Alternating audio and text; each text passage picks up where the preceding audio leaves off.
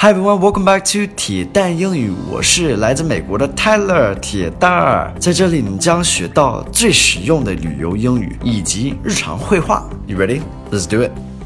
Hello everybody, welcome back. Today's focus word is unlikely.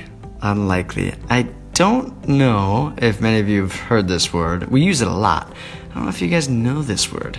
Um, unlikely means that it's probably not going to happen like the odds of this happening, the likelihood that this is gonna happen is is is not very likely. this is hard to explain.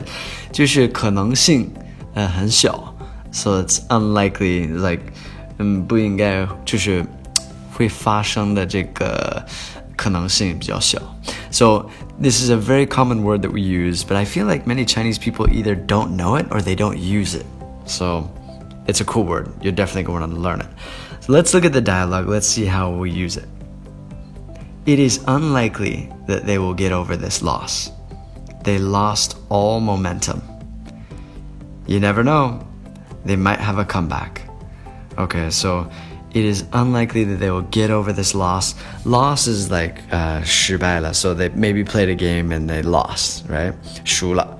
Um, it's unlikely, 就是 not very likely going to happen that they're going to get over this. Get over is like to get past it mentally. 就是在心理上能不能过去，就是 you know like uh, a lot of teams when they lose they lose that momentum so look in this next sentence they lost the momentum 失去了这个 momentum 是这个节奏感 like this they're on a winning going up up up up up and then all of a sudden they lose and they lose that momentum all right it's momentum i think is like 节奏 you never know, they might have a comeback.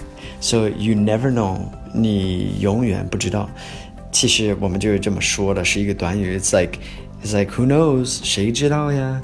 They might have a comeback. Comeback is like 有可能能回来了。Like um, we talk about comebacks oftentimes in games.